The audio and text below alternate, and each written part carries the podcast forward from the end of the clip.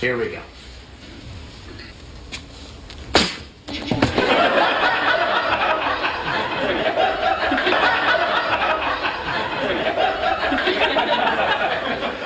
Nice going, imp. Okay, okay, it, it, it's okay. All I need to do is reach over and put it back in my mouth. Good save.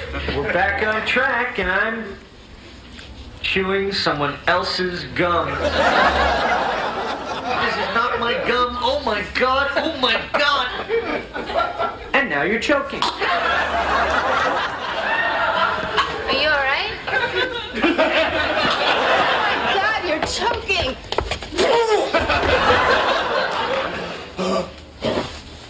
Better? Yes. Thank you. That was. That was. Perfection. Question. You're not dating anybody, are you? Because I met somebody who would be perfect for you. Uh, you see, perfect might be a problem. Had you said codependent or self destructive? Do you want to date Saturday? Yes, please. Okay. he is cute. He's funny. He's. He's a he? Well, yeah. Oh, God.